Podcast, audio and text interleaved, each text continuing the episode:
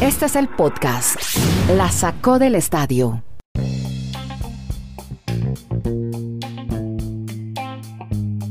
Episodio 473, ¿cómo les va? Aquí estamos nuevamente con ustedes para contarles 20 minutos de historia sobre deportes americanos, alrededor de los deportes americanos y fútbol mundial. Estamos con Kenneth Garay, que está en Bristol, Connecticut, Dani Marulanda en El Retiro, la ciudad del Retiro en Colombia, Andrés Nieto Molina de Santiago de Chile, de tres puntos de América, streaming.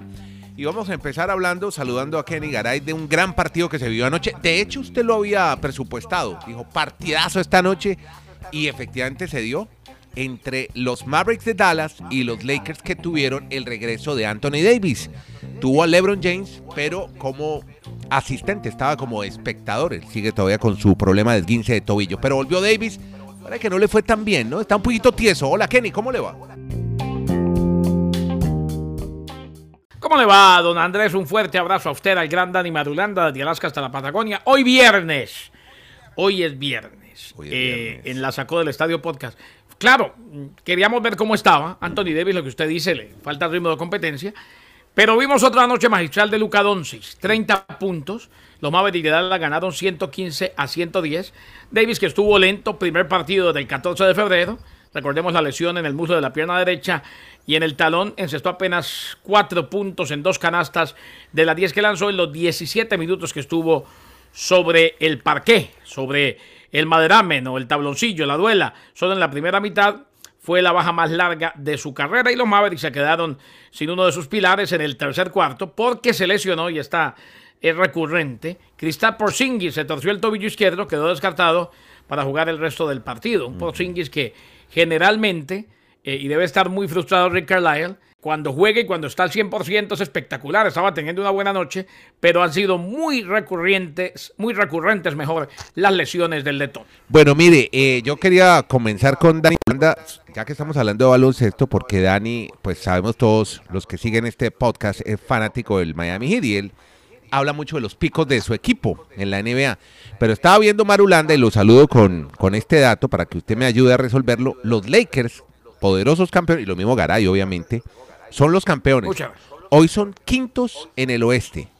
Hoy están entrando de vainas a la postemporada. Y Dallas, de quien tanto hablábamos, y de Doncic, que viene ganando, venía de cuatro derrotas consecutivas. Eso parece, y con esto lo quiero saludar, Dani Marulanda, la irregularidad es frecuente en estos partidos de temporada regular de la NBA. Hola Dani, ¿cómo está? Muy bien, Andrés, abrazos para todos nuestros oyentes, para Kenneth. Lo que pasa es que hay muchas lesiones, equipos en muchas franquicias esta temporada y por eso pues no hay ningún equipo que uno diga haya sido desde principio a fin el, el más estable. Las lesiones han afectado a muchos y por eso esos picos altos y bajos que usted nos reseña prácticamente de todos los equipos. Bueno, ahí tiene. Y usted también piensa lo mismo, Garay. Es muy normal ver eso, ¿no? Que tu equipo pierda Sí. cuatro partidos seguidos, luego gane, que se destaque A esta un- altura, ah, vea, y, todo lo, lo simplificó Jimmy Butler eh, hablando en las últimas horas. Dijo, y, y me parece que ratifica lo que dice Maduro, lo que dice el señor Madulanda, para evitar confianza. Sí, exacto.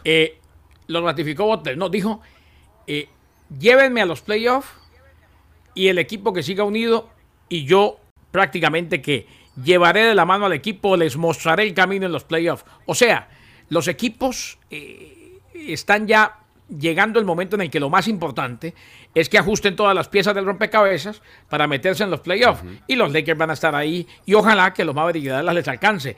Pero es normal, es normal a esta altura y, y más cuando los equipos no están pensando tanto en el hoy y el ahora, sino que los ya clasificados saben que tienen que estar listos para el vértigo de los playoffs, que son los más largos del deporte en los Estados Unidos. Al bate Dani Marulanda, Andrés Nieto en la lomita. Presenta la boca. Lanza. Batazo profundo, elevado, por el jardín izquierdo. Y si te vas, te vas. Cuadrangular el batazo. Chao, preciosa. La sacó del parque Marulanda. Honrón solitario, se pone juego 1 a 0 en la parte alta del primer inning, todavía sin out.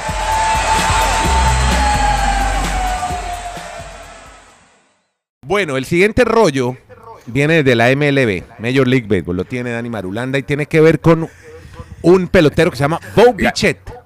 Dígame. Sí, señor, pero venga, antes le cuento que yo anoche estaba me, torturándome normalmente con los Marlins en un juego frente a San Francisco El partido estaba tan aburrido que sabe qué hacía la televisión. Estaban encantados con una parejita que había en una tribuna porque llegaron al estadio una asiática y un señor más con una pinta muy americana.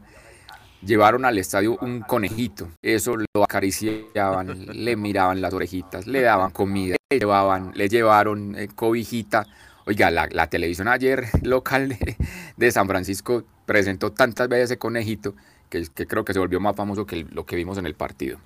Bueno, ¿y cómo es la historia de Bob Bichette y ese honrón ayer con los azulejos de Toronto? Bueno, resulta que esta semana un honrón de Bob Bichette es un jugador de los Blue Jays de Toronto. Estaban jugando en el Fenway Park, en Boston, donde está mi estimado Kenneth, el temido monstruo verde. O sea, este chico pegó un batazo descomunal por encima del monstruo verde y la bola cae al lado de un edificio donde por allá en la década de los 90 había un gimnasio. Sí. Resulta que se fueron a buscar esa bola y ¿sabe por qué era el significado? Que ese gimnasio era donde su papá, no. Dante Bichette, yo creo que Kenneth va, va, a recordar que Dante Bichette fue un muy buen jugador en los 90, sobre todo con Colorado Rookies, ese señor pegó más de 270 cuadrangulares en la historia de grandes ligas. Resulta que a donde cayó la bola esta semana, sí. en ese gimnasio que había en esa época, fue donde este señor Dante Bichette, el papá de Bob, se enamoró una, una amor a primera vista Mariana, una chica que en ese momento estaba en ese gimnasio, Fruto de esa relación, siete años después nació Bob Bichette, el que pegó el cuadrangular esta semana. O sea, esa pelota se fue como a recordar momentos calientes, creo, de la época de los 90, sí. de su papá. Y entonces por eso la gente de los Blue Jays de Toronto pues hizo la búsqueda de dónde había caído la pelota como para recordar ese momento que les pareció muy curioso que había caído en esa zona donde sus padres se habían conocido. Qué historia tan bacana. Oiga, el gimnasio, estoy viendo esas, datos esas de... historias que usted... Sí, las que me encantan, las que hay que contar en este podcast. Que, no, yo, yo, yo, Quería, yo quería abrir hoy eh, ganándome unos puntos con nuestro claro. jefe, ya para que para el fin de semana pasarla muy bien, que a usted le gustan esas, no, ese tipo jefe? de historias. Aquí todo, esto, esto es como el, como la, el antiguo Soviet Supremo en Moscú. Aquí todos mandamos. Mire, la recta fue a no, mil no. Sí. Sobre la barda del monstruo verde. Sí. ¿Y usted sabe cómo se llama el gimnasio? Sí. Yo creo que Garay alguna vez fue al Gold Gym, que es una cadena de gimnasios muy grande en Estados oh, Unidos. ok, exacto. Es una, es una cadena 90, tan grande como Bally's, que ahora compró canales de televisión, uh -huh. inclusive. Exactamente, allá, exacto, allá exacto. llegó, pero obviamente ya el gimnasio no existe y allá cayó la pelotica, uh -huh. verano del 91. ¿Y sabe dónde estaba sí. Dante Bichet? Donde jugó también en los cerveceros de Milwaukee, también alcanzó a estar. En esa, en esa época estaba sí. exacto, jugaba en esa época y tenía una visita a, a Boston exacto. para los partidos y allí se conoció con Mariana, con su esposa. Exactamente. La agenda está cargada de fútbol, fútbol mundial, se prepara una jornada de fin de semana terminemos con eh, tenis para irnos ya con el tema del fútbol, porque hubo partidos de Copa Libertadores. Vamos a hablar del Real Madrid.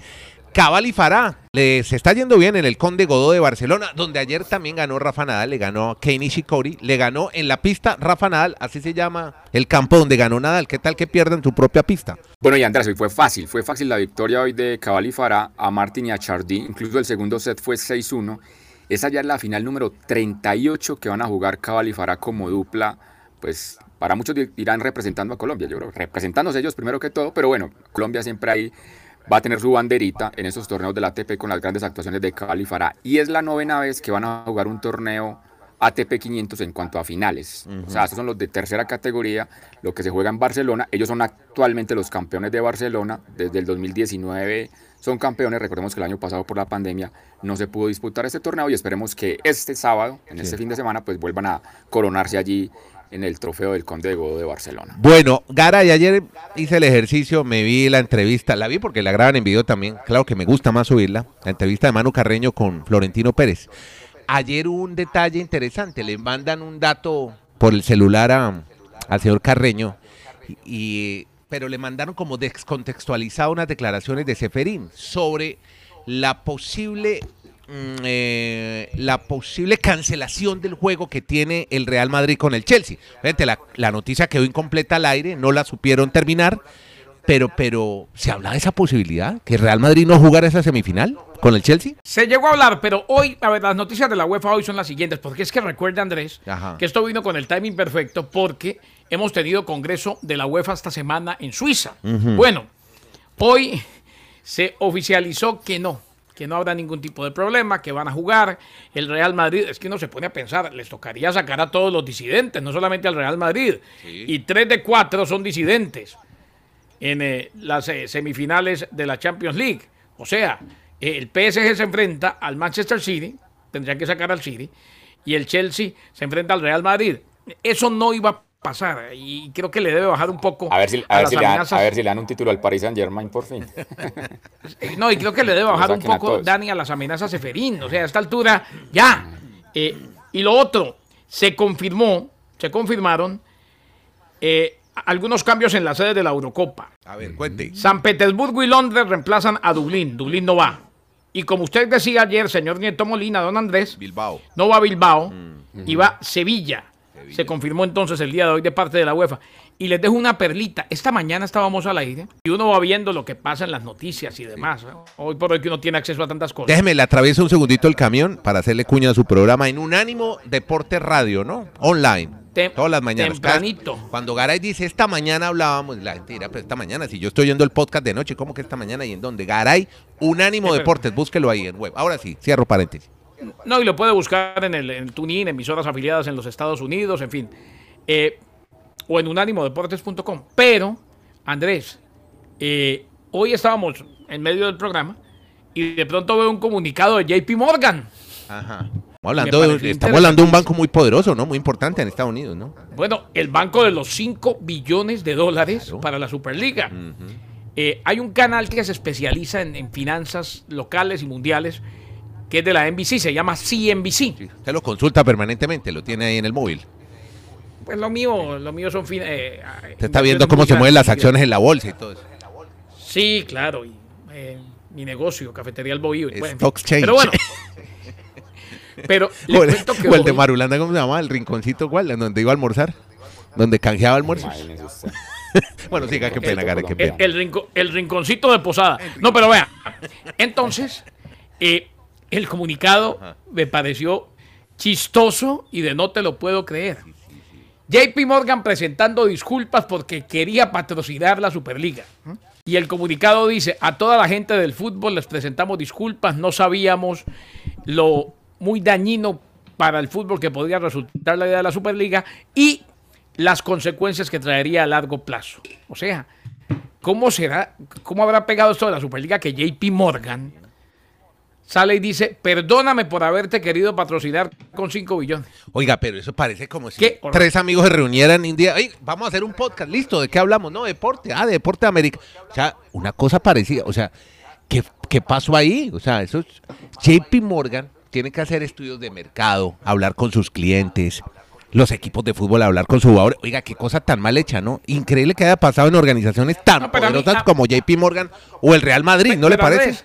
A, mí sí, pero no tanto por el lado de JP Morgan, porque es que al fin y al cabo, por eso es que me da risa que emita un comunicado. Eh, lo hará por diplomacia. No, pero es que como, no, ¿sabe por qué lo hace? Porque involucraron su marca, que es muy importante. Y, sí, pero no puede perder prestigio de esa manera cuando se le viene todo el mundo del fútbol encima a Florentino y, por el derecho a JP Morgan. ¿Sabe cuándo pierde prestigio JP Morgan? Del día que empieza a perder plata, pero está bien. O sea, entiendo y, tal vez esa fue la lógica. Para mí JP Morgan no tiene que emitir ningún comunicado, es un banco. Y si el señor Nieto Molina es amigo de mi banco y yo le quiero dar 5 billones de dólares, es cosa mía. Ahora, si Nieto no los pudo utilizar o no los va a utilizar porque su proyecto se lo mataron antes de que naciera, pues hombre, que presente el comunicado él. Es que el que debió presentar comunicado no lo presentó. Florentino Pérez y el Real Madrid. Él llegó a un programa de televisión a contar, no, mire, estamos en este proyecto. Bueno, eh, hablemos, ¿sabe qué? De la Copa América, hombre. Es que ya nos falta un mes larguito y yo veo a Marulanda. ¿Cómo va la rampa para los viejitos queridos? ¿Ya, la están cerrando? ¿Ya la están terminando en Medellín, en el Atanasio Girardot?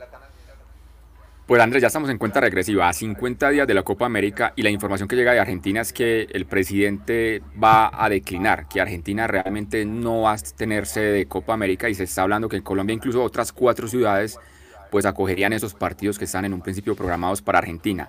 Acá el presidente de la República, el señor Iván Duque, ha sido muy enfático en que la Copa América va porque va, que aquí todos los protocolos de bioseguridad están correctos, que se está desarrollando la liga local, que se está desarrollando el torneo internacional de Copa Libertadores, pero hay un solo detalle y es el del COVID. Ayer fue el día de más contagios mm. y más muertes en un solo día en Colombia pero en el tema del COVID, acá en Colombia ayer fue el día de más muertes y más contagios en un solo día. Más de 19 mil contagios y 430 muertes según las cifras que envía día a día el Ministerio de Salud. Entonces el tema del COVID siempre va a estar allí en la palestra en estos 50 días. O sea, hay gente que dice eso no tiene lógica de que se realice y hay otros que siempre tienen la presión pues, de, los derechos que tienen que pagar de televisión, pero vamos a tener que esperar porque la situación se, reitero, más compleja en cuanto a la situación del COVID que lo que teníamos hace un año por esa misma época acá en territorio colombiano. En la Olímpica de Garay, ¿me- ¿me permite un segundito en su Olímpica de Garay? Sí, claro. Métalo en los el primer ministro de sí, Japón, métalo, métalo. Mm. Yoshihide Suga, ha No, declarado... Los olímpicos son todos suyos. No, no, no, no. Ustedes no quieren ni verlo. No, no, no, es que el primer ministro de Japón, George Suga, ha declarado hoy tercer estado de emergencia sanitaria por aumento de contagios en el área de Tokio, que afecta tres prefecturas Durante- también del país. Y ya faltan tres meses, tres meses, nueva y no alerta. se les Durante olvide. 15 días. Y, no- y yo, yo no digo Durante que sea 15 mentira, días. claro que es verdad. Pero Tokio también dijo, cualquier, cualquier eh, ascenso en los casos, cualquier pico medio alto, vamos de una vez a declarar emergencia para que estemos todos listos y los casos no se salgan de control de cara a los Juegos Olímpicos. Correcto. Bueno, ¿y qué es lo que pasa con California, el estado de California, que ya no va a tener Copa de Oro, Kenneth? Eh, precisamente por eso, es que todo se está dando. Vea, en el verano vamos a tener, eh, para Mm. que vayan preparándose, aunque, bueno, los Olímpicos ustedes ni los vean. eh, Yo con mucho gusto los voy a ver. Mm. Tenemos que verlos porque es nuestra labor y nuestro oficio, hay que verlos. Porque Ah, entonces los va a ver. Sí, nosotros tenemos que cubrir el evento, se haga, no se haga, si no estemos de acuerdo, señor Kenneth. Yo todavía, yo todavía no Eh, creo, Andrés. Yo, yo creo que el COVID tiene la palabra, una, una frase que nos dijo Álvaro Martín hace mucho tiempo en un podcast. El, Sí. el COVID tiene la palabra en todos estos sentidos. Hay que esperar. Sí, yo sí, no sí, sé si este verano vamos a COVID ver tanto rules. Recuerdo. No, y lo, y lo dijo también Anthony Fauci, ¿no? ¿Lo conoce el doctor? Mm, sí, sí, sí, sí. El COVID tiene la palabra. No, un abrazo, Álvaro. No, a ver, pero muchachos. eh, entonces, eh, me corrigió y me regañó Nieto. Tiene razón. Lo, lo van a ver porque, porque el evento, pues, hay que cubrirlo. Claro. Pero en el verano tendremos Copa Oro, Sí. Copa América. Digo, hasta ahora, ¿no? ¿Eurocopa? Eurocopa y Juegos Olímpicos. ¿Cómo le parece? O sea, eh, eh, Trabajo eso, va porque va. Y el tema, pues hombre, todo lo que está espera. represado el año pasado. Tour caray. de Francia y Todo- Wimbledon. está no, sí, todo lo que está repre- represado el año pasado. A mí lo que me parece ilógico es la Copa América. O sea, sería la cuarta Copa América en seis años. Ah, Es que no, los viejitos queridos de la Comebol sí quieren llenarse los bolsillos todo el tiempo. Ah, sí, o sea, pero, pero, qué afán, pero gente como afán. usted son, los- son de los que han patrocinado eso, Marulo. Eh, No, yo, no, todo. no, yo entiendo que los olímpicos, yo entiendo que todo eso es muy maravilloso, pero, hombre, aquí se, se sobrepasan. Eso no tiene tanta lógica hacer tantas Copas Américas tan seguidas. Con CACAF, Mm. precisamente y por eso, por el tema del COVID, anunció los nueve estadios en seis áreas metropolitanas de los Estados Unidos que recibirán partidos de la fase de grupos, cuartos de final y semifinales. La final va a ser en Las Vegas, sí o sí, en el nuevo estadio de los Raiders, que dicen que es espectacular, vale la pena ir a conocerlo. Y se quedó por fuera California, algo que nunca había pasado. ¿Por qué? Es que, ¿Por qué? Bueno, van a jugar principalmente en Texas porque en Texas no hay restricciones. En Texas han sido mucho más permisivos y la gente puede ir. Porque sacar de la Copa Oro a California es algo Sí, claro. impensado, donde hay una concentración mexicana y centroamericana impresionante. Así pues que están listas las sedes de la Copa Oro. A ver, Sí. rapidito. A ver. Son el AT&T Stadium en Arlington. Sí. ¿Qué cantidad de sedes de Copa Oro? Deberían ser dos o tres. El BBVA Stadium en Houston, Sí. todo en Texas. El Children's Mercy Park en Kansas City, el Cotton Bowl en Dallas, volvemos a Texas. El Exploria Stadium en Orlando, primera vez que Orlando alberga Copa Oro. El Energy Stadium en Houston, otra vez Texas. Eh, en Austin, el Q2 Stadium, primera vez que Austin, Texas, tiene Copa, Copa Oro. Y el State Farm Stadium en Glendale. Y Toyota Stadium en Frisco. Así pues que en Arizona y la última en Frisco, Texas. En Texas muchísimos partidos porque ahí no hay restricciones y muy seguramente la gente podrá disfrutar de la Copa Oro. Podcast La Sacó del Estadio. En Twitter, arroba La Sacó Podcast.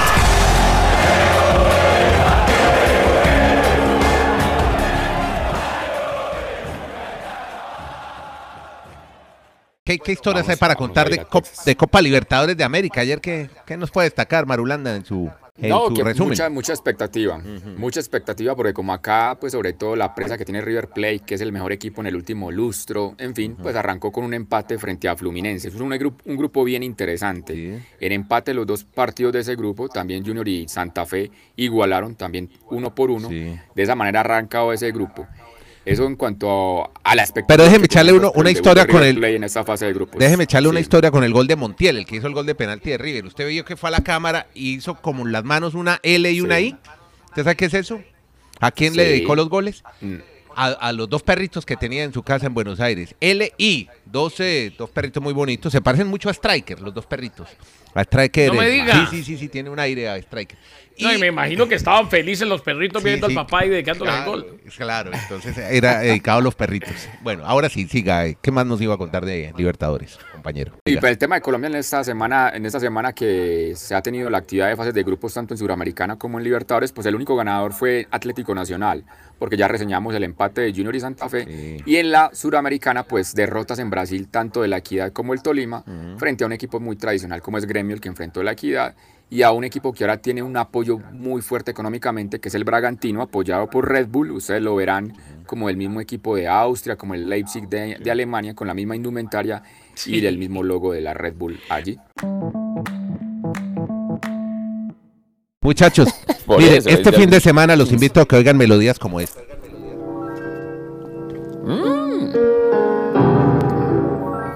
Se llama la Sinfonía Fragmento de Concierto para Piano número uno de Piotr Tchaikovsky.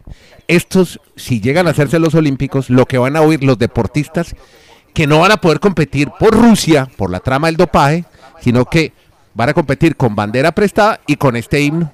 Concierto para piano número uno de Tchaikovsky. Con eso y, me con voy. ese, y con ese y, y- y con ese no van a ir a reclamar ellos solitos las medallas, no van a tener protocolo, nadie se las va a entregar, No. nadie les va a dar No, nada. están en una bandeja. se la- ellos mismos se las ponen. Sí. Listo. Están, pre- No, están no, no. preocupadísimos en la NBC con ustedes. Una, una belleza olímpica.